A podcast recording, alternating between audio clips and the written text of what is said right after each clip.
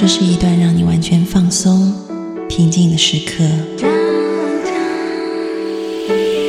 这是一个让你感受温暖、自在的原地。在当下，在这里，你可以真诚的面对自己。我是你的心灵守护者，我是安安老师。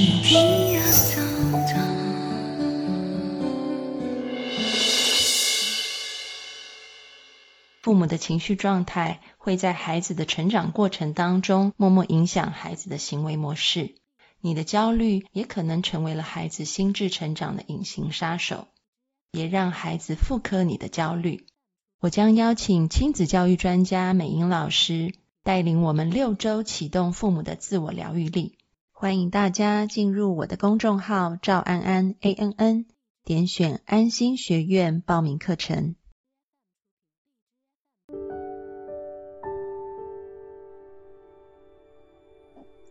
Hello，大家好，欢迎收看今天的直播，我是安安老师。今天我们的直播呢，题目是父母的焦虑，也许对于孩子来说是一种隐形伤害。我不知道今天来看直播或听直播的同学们是不是都有孩子啊？但是我觉得这个题目呢，无论你是不是身为人父人母，我觉得都是适合听的，因为。其实我们主要讲的还是一个焦虑的问题啊，是一个情绪管理的问题。只是说这样的焦虑会不会带到呃我们身旁的人？如果你是父母，那你可能会带到你的孩子身上。那如果你结婚，你有可能带给你的伴侣，又或者是你是主管，有可能带给你的下属。所以我觉得今天的这个直播其实是人人都合适的。所以一开始我们要先欢迎我们的嘉宾叶子老师、美英老师。嗨，大家好，我是叶子老师。美英老师呢是一个亲职教育专家，她有非常丰富的辅导经验啊，然后长期已经几十年，身为女人就不要说 多有几个十年了。一直都在做这个，一直都在。太可怕了。李老师看起来很年轻哈，但其实他在这个呃，就是亲职教育有关家长还有孩子们的辅导，已经从事了几十年的时间，所以他的资历非常的丰富。然后也在台湾一些很知名的这种呃幼教或者是说亲子的杂志上面担任专栏作家，在分享他的专业知识。所以我们的平台也很有幸可以请到他来为我们开课。那每个月呢，也邀请美英老师来带给我们一次这种呃互动性的直播哈。所以今天呢，我们就要讲说，父母的焦虑也许对孩子是一种隐形的伤害。其实我见到过，有时候在咨询室里面有一些父母，他们其实知道自己有焦虑的问题。也知道自己呃这样子的一个情况，可能很大部分会影响孩子，但是呢，他们就是忍不住，因为可能看到孩子考不好，或者是没有办法呃去，比如说上课不专心啊，或者是说不做运动，或者是说一直吃东西，或者是说都不吃东西，他们就会很紧张啊。然后这种紧张，虽然他们前期。可能也看了一些亲子教育的书，知道说要放松一点，但其实你可以感觉到他们一直在忍耐，就是他们不是真的放松，他们只是忍耐不说啊。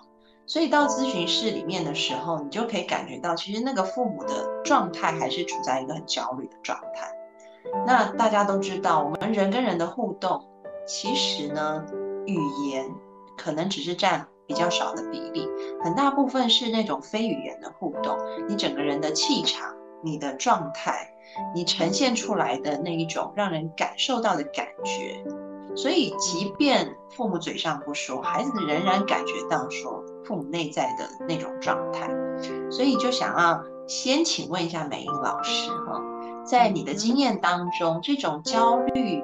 的父母有没有一些分类，或者是让大家可以参考或依循的标准？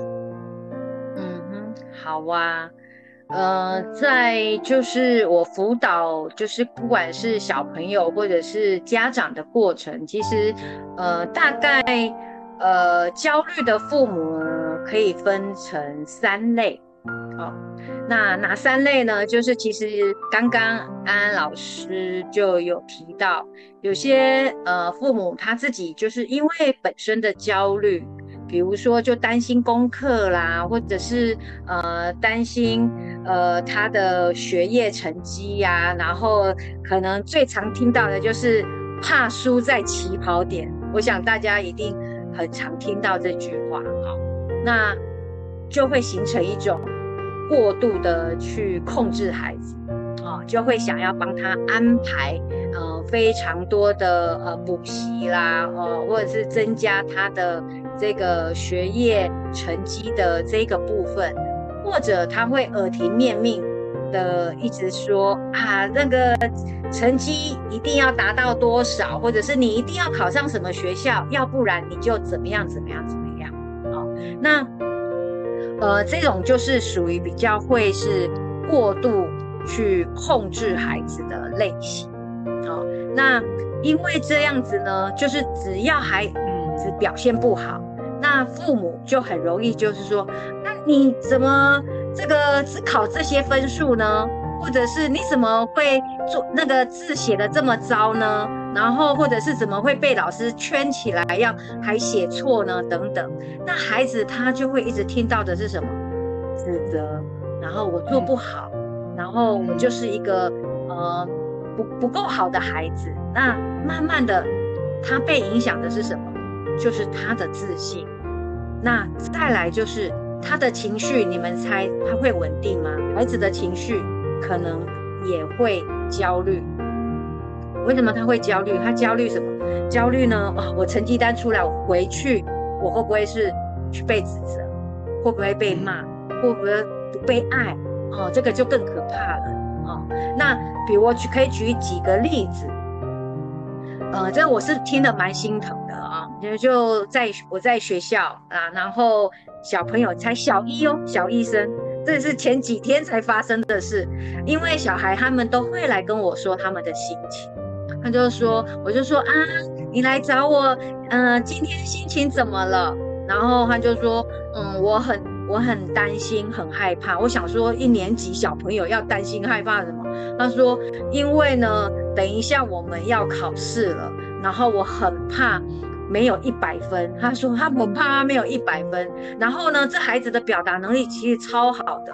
他竟然跟我说，因为阿公啊、爷爷说啊，呃，我要考一百分，然后我长大之后啊，一定要考上台大，然后也要读 考上建中。然后他就说，哦，我好担心。所以你看看阿公的一句话，而且他。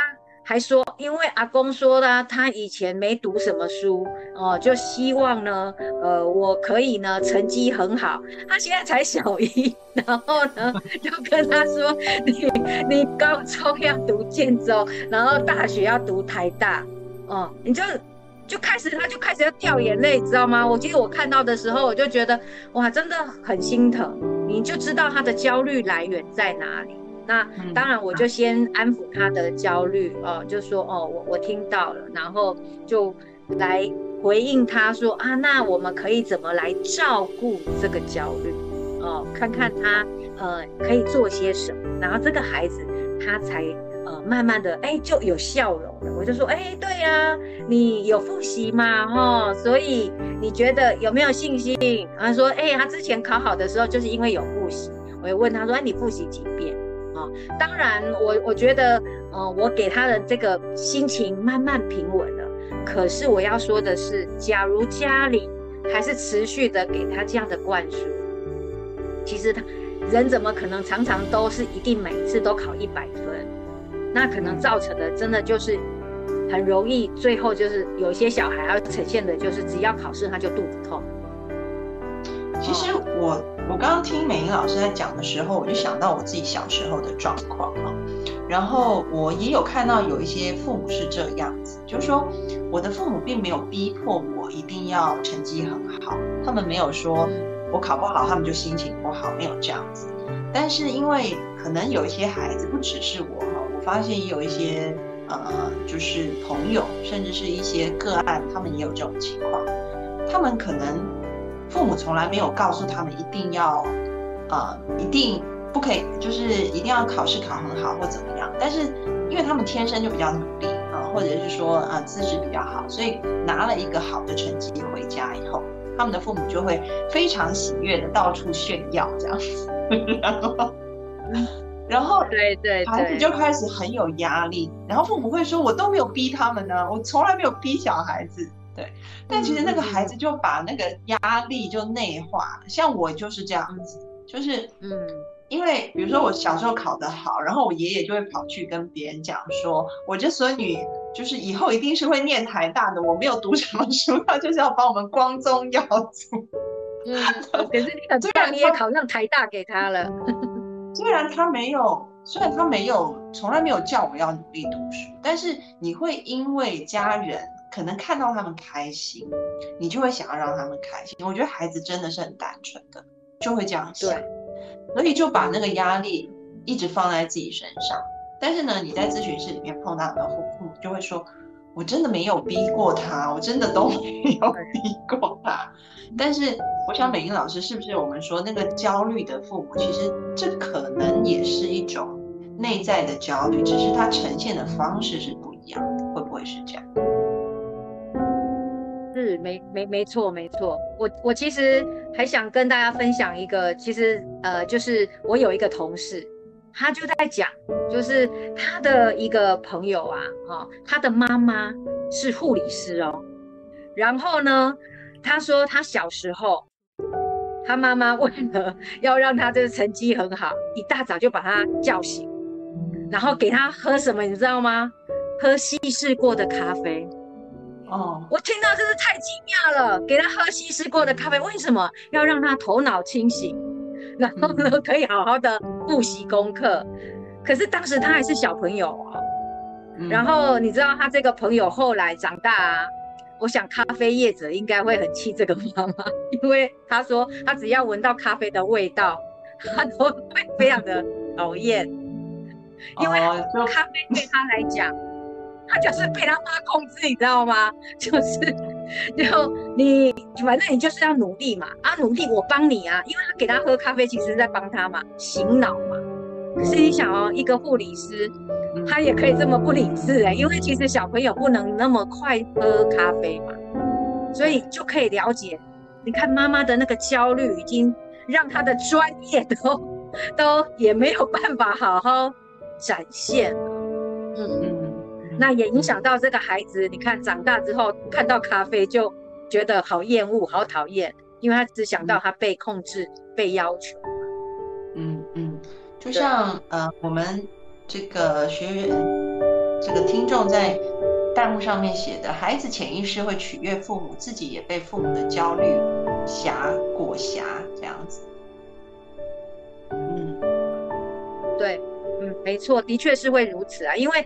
我必须说，其实孩子都是非常敏感，就像我们就说我们在互动嘛，互动有时候不是言语互动啊，我们也会肢体互动，嗯，肢体语言或者是我们的一些隐形的一些呃状态，其实孩子他也会听啊，也会看啊，哦，那当然孩子他一定是会想要讨好父母的，为什么？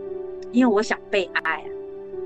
对啊，因为我想要被爱，我会自以为我要表现，我要表现好。就像有些妈妈说，我没有要你要表现这样，可是每个孩子都会去想，嗯，我表现的怎么样，父母会称赞，他也会自己脑补啊，会自己头脑自己去想说，哦，可能我这么做，啊，就像我我自己小时小时候，我自己就有观察到。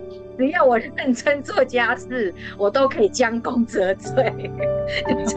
我会做了，然后我赶快，我父母最好不要叫我，我就赶快自动，因为我们家就是那种自动自发，哦，自动自发就会加分，哦，不要人家叫，哎，所以可是父母没有讲啊，可是我有观察到啊，我只要自动自发，我就被夸奖。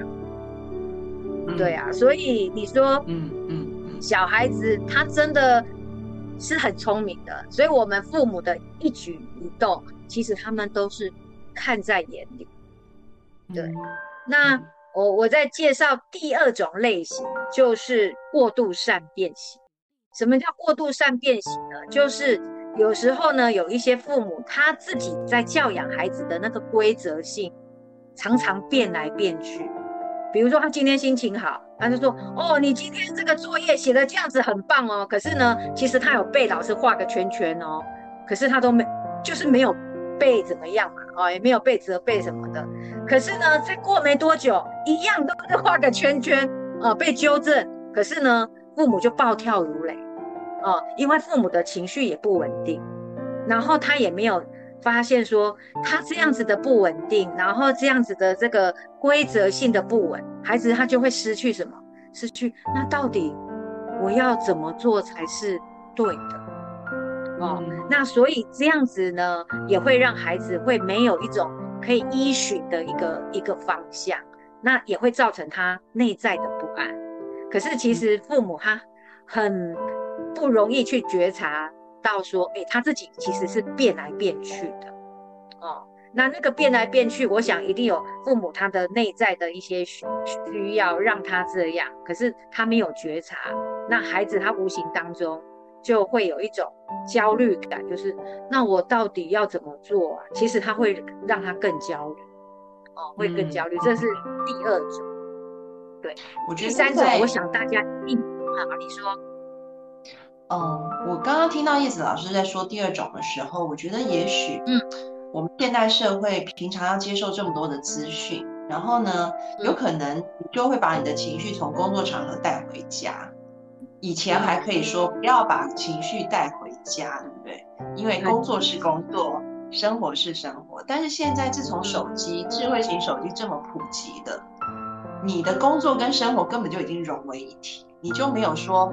呃，下班的时候把情绪留在办公室，现在都 work from home，大家都在家里工作，所以，嗯，你的工作情绪其实非常大部分会影响到，可能就是我们在不自不自觉，或者是说现在的这个疫情下的一个环境，我们很容易可能就把工作场合的情绪带给我们的孩子了。比如说，呃，我会看到有一些父母，他可能一直在手机上面处理他的工作。那那工作顺利的时候，哎，他可能暂时放下手机，就是开开心心的跟孩子玩。但如果工作很不顺利的时候，他可能就是皱个眉头，然后可能就丢一个平板叫孩子，你去看，你去看，爸爸要继续开会，或妈妈要继续开会。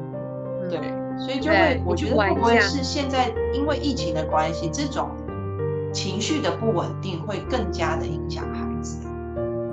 的确是，就像因为最近这样，呃，前阵子台湾的疫情就是比较那个不好嘛，哦，那个状况状况比较多，其实就很多的被家暴的这种孩子就也一直增加，而且是每个学校哦，哦，还不是，就是大家都一样，就是那你就可以理解，就是你当那个情绪不稳定的时候。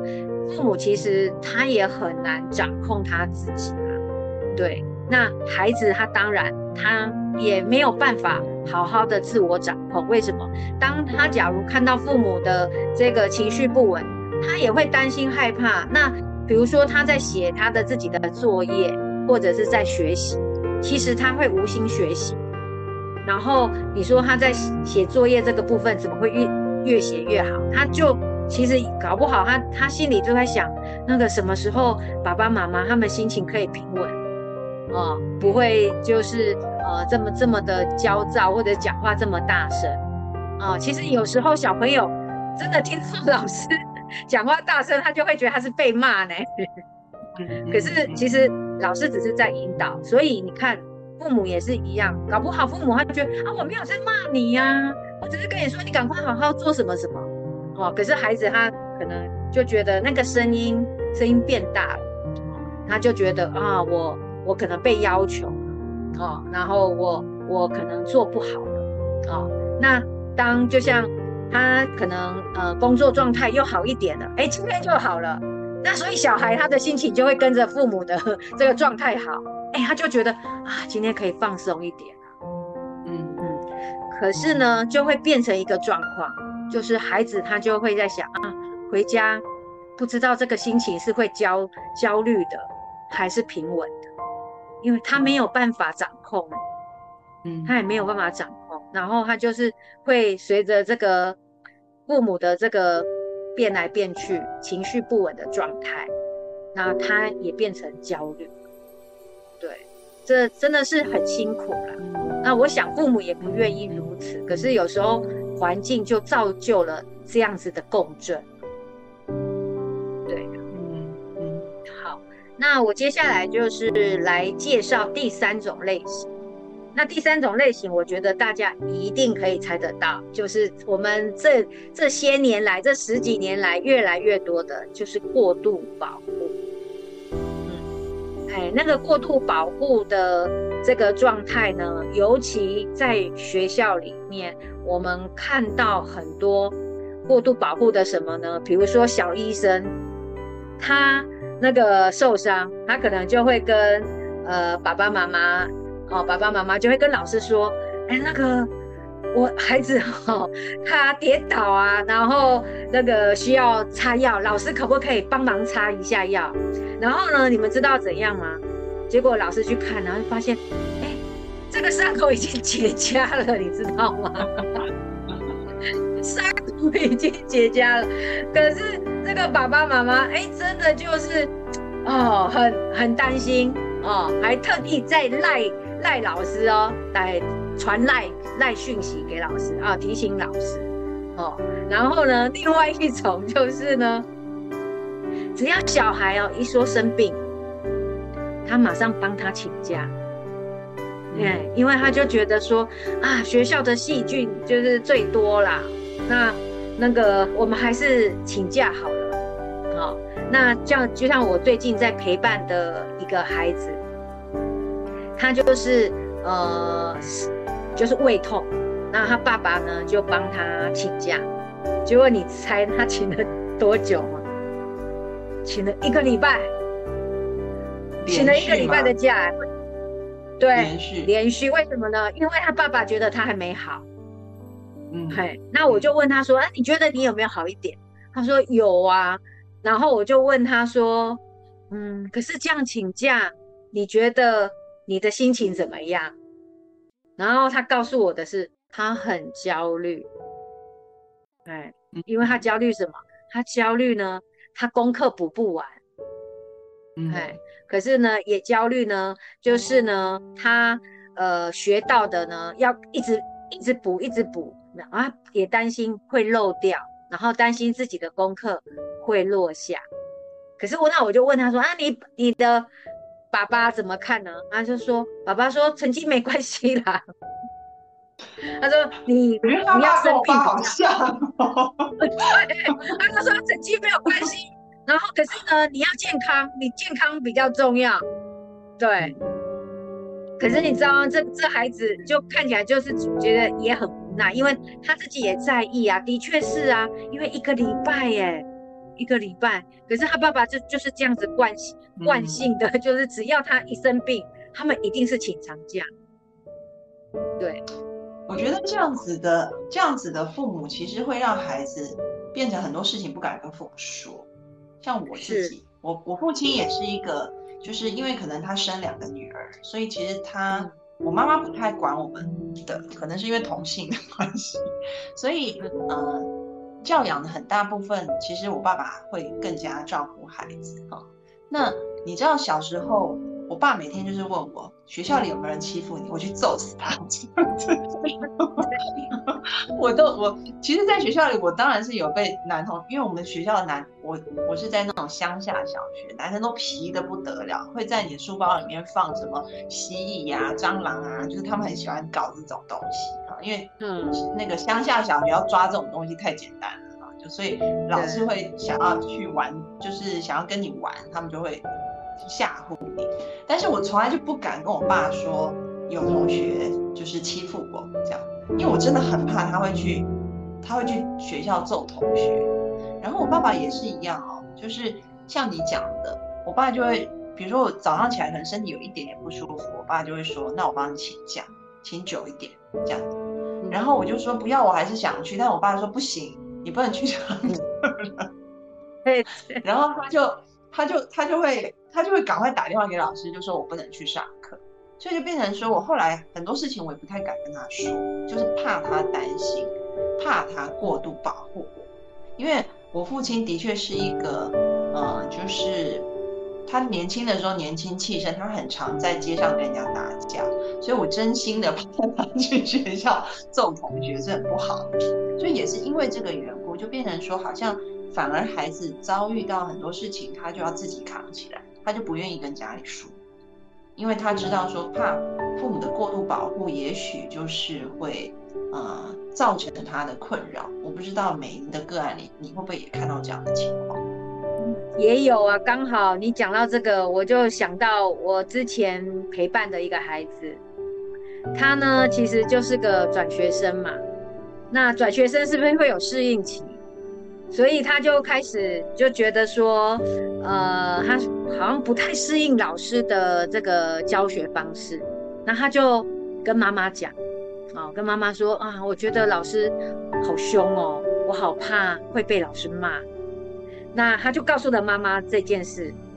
那妈妈就说，那我帮你那个写信，就是写联络簿，跟老师说。那这个孩子就说。不要啦，我我不想，我只是告诉你，然后我我不想你写在联络簿啊，因为这个会被同学看见，然后我觉得被同学看见，我觉得很不好。然后他妈妈呢就觉得说没关系，我帮你解决啦，写了没关系啦。结果他妈妈还是写了，然后我再告诉你，他妈妈还打电话，不止写，还打电话给校长。打电话给那个辅导主任，然后教务主任就一个一个打。那打完你们就知道那个后面之后呢，就是这个孩子就承担好大的压力。嗯，那他承担这压力之后，他就告诉我他做了一个决定。决定就是我，因为我后来我就问他说：“哎，那你有在跟妈妈聊天聊到学校的事吗？”他竟然告诉我的是。我不跟妈妈聊学校的事了。他说，我就说为什么？然后他说，因为我跟妈妈聊学校的事，妈妈就要打电话，然后写联络簿。我我觉得让我压力好大。哦然后我就问他说，那可是妈妈其实也是好意想要帮忙你啊，嘿。然后他就讲说，可是我已经慢慢自己在找方法去看看怎么适应老师了啊。哎，嗯，所以你看，就像安安刚刚讲的，就是你父母一直做，一直做，当孩子他觉得有压力的时候，可是父母没有接住，也没有听听到，还是在那个想要保护，当然那个保护其实是善意啊，想对他好，可是孩子的声音没听到之后，哇，那以后就再也听不到了，这真的是很可惜的一件事。对，当然，因为我也知道那个后面的影响，我也，我就也鼓励我这个孩子，就是说，我想，我还是鼓励他告诉妈妈他的心情，哦，因为要不然，我知道后来这个孩子就会不再跟妈妈多聊。我觉得真的对亲子来说，这是一个蛮大的遗憾，因为其实他也很爱妈妈的，因为我有问他，我说你觉得你你妈妈爱你吗？他说。我可以感受得到妈妈爱我啊，那我问他说，那你觉得你还是很爱妈妈吗？他也是啊，可是很多家长就是在这么好的一个品质底下的这种亲子关系，可是会一点一点因为你的没注意，孩子其实他也不是想要跟你疏离，可是他知道你下一步会带给他困扰或者是焦虑，他渐渐的就不再告诉你。那很多小孩就会变成报喜不报忧，可是当时我们都觉得这样很好啊，报喜不报忧很好啊。可是殊不知，真的最大的伤害就是父母，你跟父母的关系就疏离了。这真的是很可惜，很可惜的。对啊，所以我就感想到这个孩子的这个状态跟他妈妈的关系，其实两个都是爱对方的耶。是哎，所以你说这个过度保护过保护，我们来讲保护这两个字，保护它其实是个好的。我也想让孩子安全平安的长大，可是当我们这个过度多了，孩子他就减少了他学习的机会，然后我们过度控制之后，孩子他也失去了掌控、练习、安排他自己的机会。那当然，你说小孩永远都是会不会出错吗？当然不可能嘛。可是出错当就是一件不好的事吗？通常我们都很希望孩子就是在出错的过程，诶，那你怎么面对？你怎么应应？可是现在我觉得大部分的父母就是他都还没想到怎么应应之前，父母帮帮他先想好了。所以这样，这个父母他就想来，我帮你写联络簿，跟老师说。可是其实这孩子他就开始会去想，对啊，我就好好观察老师怎样的时候不会被骂嘛。你看，其实孩子他他自己会有他想办法的应应之道。那所以有时候孩子他有一些出错的行为，其实有时候不代表是坏事。哦，就像另外一种就是父母的过度保护，就是现在最近这样天冷了嘛，哦，然后父母就会说你要不要多穿一点啊？哦，你要不要诶换个长袖啊？可是我要告诉大家，我真的十几年来我这样看着孩子，我觉得真的小孩的体质跟大人就是不一样啊。对，他不怕冷。真的。我们好冷好冷，对不对？然后我就看着孩子穿短袖，哎，我真的有看着孩子穿短袖。我说你都不冷吗？我说不会啊，我不会冷啊。所以人家都说小孩子三把火，哦，那个他们根本就体内就是热情如火嘛。可是假如我们过度保护孩子，就觉得你怎么怎么不多不多穿一点哦？那可能有一些孩子他就会怎么样？觉得妈妈你怎么这么啰嗦，然后这么一直碎碎念。哦，然后碎碎念之后呢，也许有一些小孩，他就可能就怎么样，就脱口而出说：“妈，你真的管很多哎。”哦，可是这句话管很多，就伤了父母的心，然后父母就受伤了。可是大家有没有发现，这是一个恶性循环？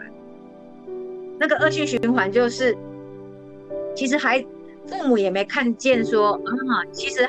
孩子跟我们大人的这个体质其实真的是不一样嘛，哦，那如果孩子他决定他不戴外套，好，我们让他尝试看看呢，他不戴外套，他有没有健康？哦，他还是好好的，哎，那他就 OK 呀。可是假如这次他没有戴外套，可是他感冒了，哎，这时候呢，这是他的选择，以后他就晓得说，啊，对，这样天气我还是。要多带一下外套，因为他已经体验过了嘛。那这是他决定的，那他是不是就长出他自己的能力了？对，有机会再说什么父母碎碎念，因为我也不念，我已经提醒你了。那你要不要做？哦，你需不需要？其实身体是孩子的嘛，对，总是让孩子他自己去经验、去体验。可是，若过度被保护的孩子，他就少了那一个经验的这个机会。然后，我们现在常常真的好长，我好常听到小孩在跟我说，他好无聊，他非常的无聊。这是我经常听到孩子在跟我讲。那为什么无聊？说真的，现在的孩子都被控制啊。怎么说被控制？放学回来，他不是回家哎，他又去另外一间教室，就是在台湾的，就是那种那个安亲班、课后班。大家猜得到他们都几点才回家吗？很多，八点吗？七八点？九点？哇，晚上九点、八九点。我们这边下课了，他又到另外一个。那有些呢，甚至可能啊，就是。呃，去参加一些才艺啦，也不管他想不想参加。比如说刚弹钢琴，哦，他就不想啊，可是妈妈就要帮他安排。比如说好补英文也是，啊，或者是其他的啊，补很多啦。对，那可是孩子他到底想不想？可是他就变成放学后，他就又去安排这些这些，他有没有自己掌控的时候？没有啊，那他唯一能够掌控的是什么？游戏。所以为什么现在好多小孩他喜欢玩网络游戏？那是唯一他能够掌控的，的地方。我就是靠我自己的能力，然后我在游戏里面玩。对，那所以现在为什么大家说哇，现在孩子他需要好多声声控的这个刺激？没办法，他的环境就是一个教室换一个教室，那也不是他选择的，对，也不是他想要的。那现在唯一他能够掌控的就是游戏。嗯，对，所以就变成我们就会有一群好多无聊的孩子，然后，呃，通通常到了高年级啊，我都会让他们去想想，哎，你们有没有什么自己的兴趣啊，或者是自己渴望的梦想啊？像以前我们说啊，以后我们好想当老师，或者是想当什么什么啊医生啊什么的，孩子竟然跟我说没有啊，我不知道我的兴趣是什么。嗯嗯。因为为什么他不知道？因为他没有机会去探索，然后他都被安排，哦，所以真的就是变得很可惜啊，真的很可惜。我觉得我好像在内地看到，嗯，就是有很多父母是第三种类型，嗯，那可能是我在咨询室里看到，所以我想现在也做一个调查，大家可以在弹幕上打一下。如果呃你还没有结婚，你就打你自己呃的父母是一二三哪一种？第一种是过度控制，第二种是很善变的情绪善变的，然后第三种是过度保护的。然后如果你已经是父母了，你就打你自己一二三你是哪一种？我们来调查一下好不好？或者是说，如果你想要说你的父母是哪一种，你不想要写自己是哪种也可以哈，你就你就我我来调查一下大家的情况。Renzo 说一二，Lucy 说一二，有人说三一三，三蛮多的，一也蛮多的，过度控制。第一种是过度控制啊，然后第二种是情绪善变，然后第三种是过度保护。嗯，好像一比较多哦。对，感觉过度控制的蛮多。嗯嗯，爸爸是，有人说爸爸是二。嗯嗯。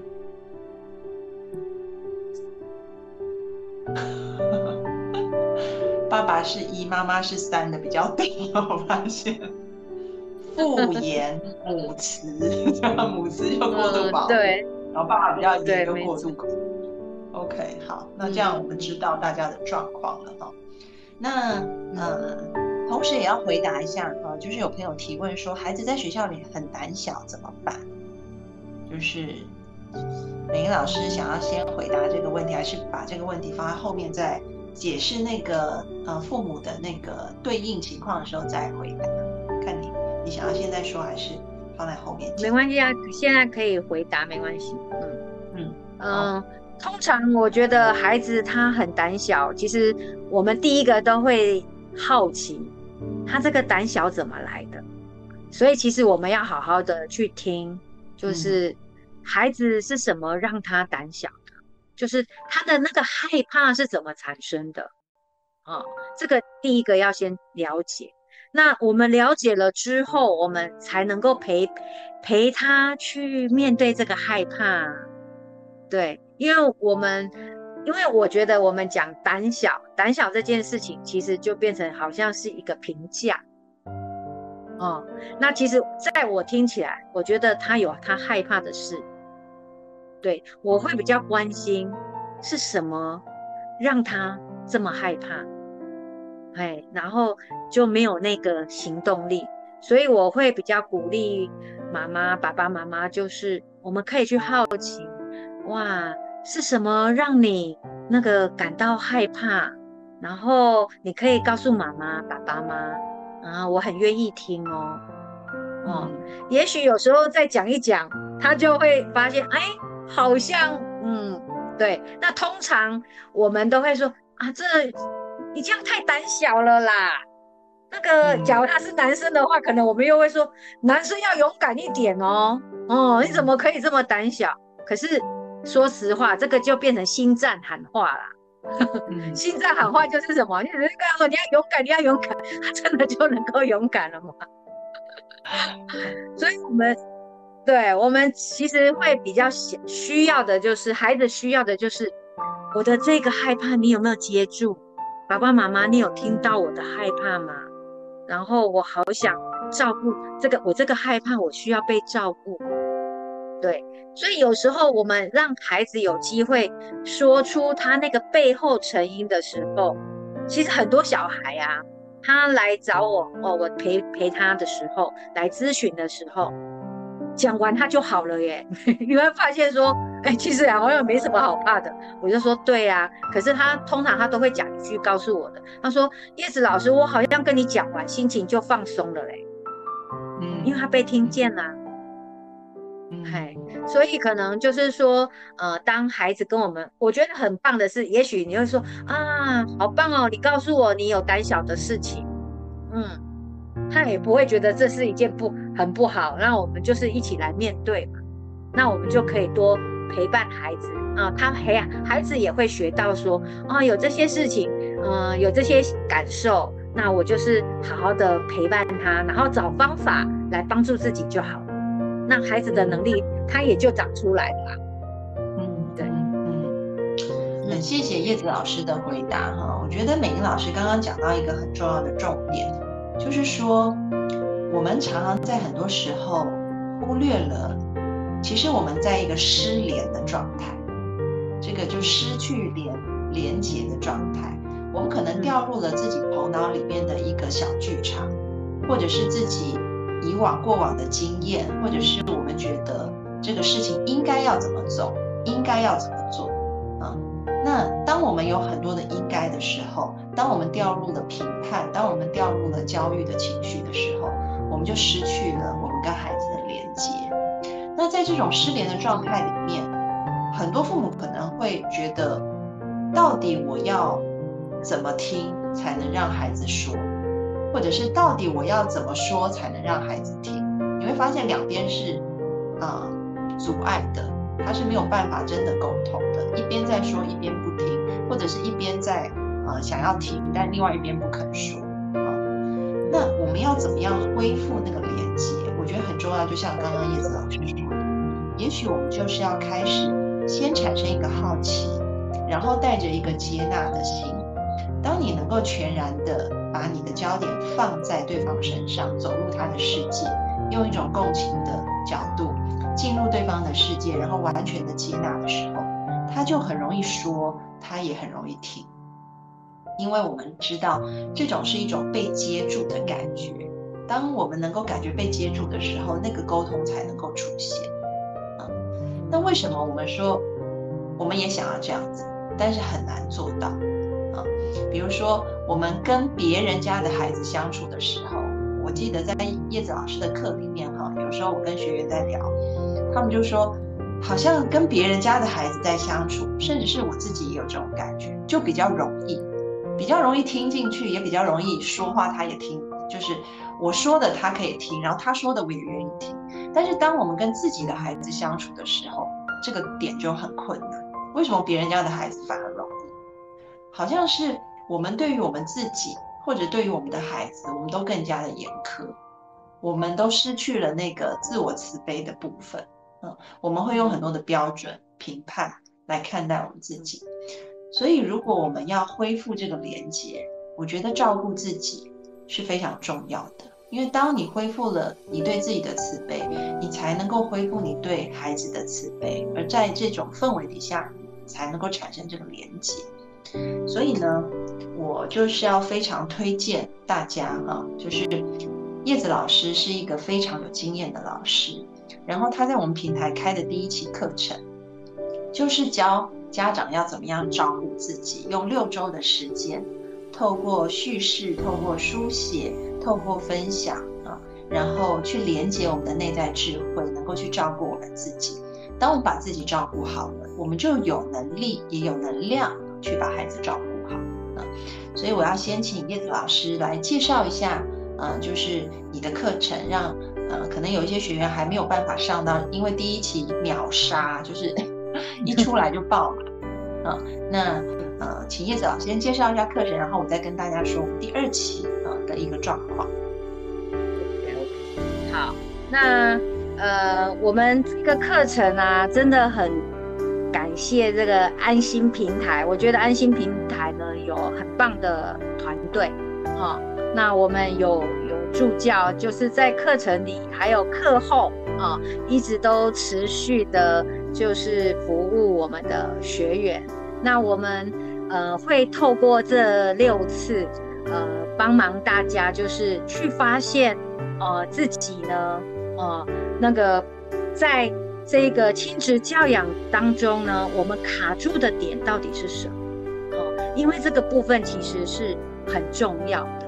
可是我们的课程有一个特色，啊，那个特色是什么呢？那个特色就是，我希望呢，你们不是因为由我来告诉大家，而是呢，我们透过自由书写，可以呢，让我们自己去发现，对哦，原来其实我卡住的点是这些耶，哦，因为。由别人来讲哦，有时候我真的很不希望，就是大家就是呃遵从，好像哎老师讲的就是对，或者是哦权威那个是因为权威讲说哎专家这样讲，所以我觉得我就有可能有这些哦。我我我其实是很很不希望是如此。其其实我呃刚刚那个安老师有讲到，其实我们每一个人都有内在的智慧，哦。那我们的课程里会透过这六周，慢慢的让大家，呃，可以，呃，用一种很温柔，呃，用一种温暖，呃，给自己支持的一个方式，呃，去贴近你自己，去靠近你自己，去觉察你自己，在这一个我们这个父母角色里面，我们的那个努力，我们的那个付出。哦，然后我们卡住的地方是什么？可是当我们可以用这样柔性的方式来对待自己的时候，说是我们才有办法，嗯，好好的照顾自己。要不然说真的，照顾自己，它也变成一种口号。嗯，对，是在我们的内在，我们真的有温温柔的对待自己呢？我看到，对我自己有时候会做的不够好的时候，我是拿着鞭子在打自己吗？哦，还是我其实也可以去接纳？对，有时候我就是会做不得不够好，那我也接纳我自己做的不够好这个部分。那在我们的课程里面，我们会有很高的这一个互动，包括课后也是有一个群组，让大家可以在彼此啊去分享我们在。呃，作为父母的过程里面的这些感，那我们说我们很幸运，我们都在同一条船上，啊，互相支持扶持，然后我们去面对、去经历、去培养出啊，我们好好的照顾好自己的这个能力。说实话，它不是一触可及，可是它就是慢慢的、细致的。然后我我非常感佩我们第一期的。这个学员，那每个人都好用心，然后呃，在一点一滴的呃，每次透过课后的作业，在陪伴自己，然后接住自己，这个是我最感动、最感动的地方，因为自己也长出可以接住自己的力量，那是非常非常宝贵的。对，因为呢，只有自己是自己二十四小时的朋友，他不会离开你。如果我们可以成为守护自己的朋友，那不是一件很幸福的事吗？嗯，所以呃，在我们这一期的这个课程里，大家在这个过程，大家都也很敞开、很愿意的去分享他自己在这个呃父母的角色里面啊，他自己的困境、自己的成长、自己的看见，甚至我我有最近也看到大家的分享，他发现哎，更多他没有想到的。一些自己也更认识了自己，这是我非常高兴的一个部分。因为我觉得父母他若够认识他自己，他就会少了过度保护，少了控制。可是重点是，我觉得是需要细细的陪伴的，因为需要有一个这样的场域、这样的空间，嗯，让我们这样被陪伴，我们才有机会好好的去看见自己。嗯好，我大概就先分享到这里。美英老师第一期的课我也有上哈，我也是作为学员在上，然后在那个上的过程当中，我自己就是感觉到，其实很多的学员大家都会这样哇，为什么我会讲出这么好的东西来这样子，然后大家才慢慢发现说，原来自己的内在智慧就像一个宝库一样，它是非常非常丰富的，那也。呃，因为美玲老师她是一个非常棒的引导师哈，把我们带到这个船船上，然后把我们载到这个地方，让我们可以自己上山去看见美丽的风景。那嗯，就像刚刚美英老师说的，我们都在同一条船上，然后大家一起在这个小班课，因为美英老师非常强调小班课，所以我们一般就十五个人哈，在这样子一个很密切的互动当中，彼此看见，彼此分享，也彼此支持。然后共同的去挖掘自己的内在智慧，然后并且被自己的内在智慧深深的滋养与感动，我觉得那过程是非常美的哈。然后看见就是也有学员在我们的弹幕上推荐美英老师的课啊，像 Love Yourself，谢谢，就是不靠近自己，觉察自己，照顾好自己，温柔的对待自己啊，然后要长出接住自己的力量。然后甚至也有同学说，呃，我是第一期学员，自由书写真的很神奇，学会疗愈自己，处在一个平静的状态，面对生活的不如意啊。好，所以你可以看到那个上完课的同学哈，他们的反应，其实我们还在课程中啊，啊，都都觉得是很神奇的，所以也非常鼓励，就是如果你。可能未来会成为父母，或者是你即将成为父母，或者是你呃，就是现在已经是父母了，甚至是祖父母了。像我，我没有孩子，但是因为我会带我妹妹的孩子，所以我也在这个群里面一起上课，都非常欢迎你来参加我们的课程。但是因为是小班互动呢，我们第二期的报名呢就开了两个班，一个班是。呃，平日的班是周四晚上啊，是从十一啊，对不起，十二月的二号到一月六号，然后另外一个班是周末的晚上，是周六啊，然后是从十二月四号到一月十五号，所以我们十二月初就要开第二期的新班，有周四晚上的班，还有周六晚上的班啊。所以有些人可能是周末比较呃有空的，可以参加周末班；有些人可能周间是有空的，可以参加周间的班。那因为是小班互动，所以我们就特别开了两个班，也是跟美英老师拜托再拜托，才有这样的机会可以 开两个班的。因为上一次就是秒杀的哈，所以呃非常鼓励大家来参与这样的课程。嗯，如果你是安心的，就是。老学员或旧学员的话，哈，你们可以在群里面找到一些优惠的讯息，或者是你们也可以加安安老师的小助手，A N A N L A O S H I，然后 X Z S，小助手可以在弹幕上打一下你的微信号哈，让大家可以找到你。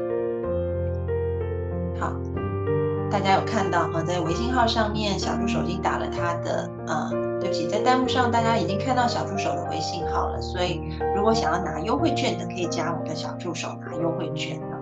那另外呢，就是现在呃早一些报名有早鸟的优惠是可以省六百块的，所以也鼓励大家赶快报名啊，因为可能十五个人很快就会像上次一样，一下子就没有了。呵呵这是我们第二期的课程。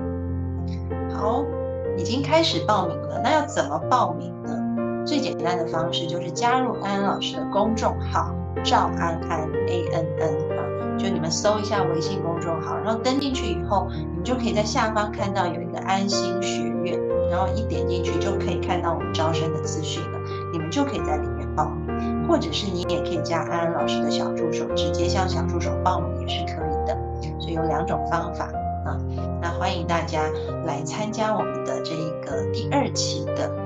呃，用六周的时间开发父母自我的疗愈力，别让孩子复刻你的焦虑，学懂照顾自己，接住自己，你就能够去照顾孩子，也接住孩子。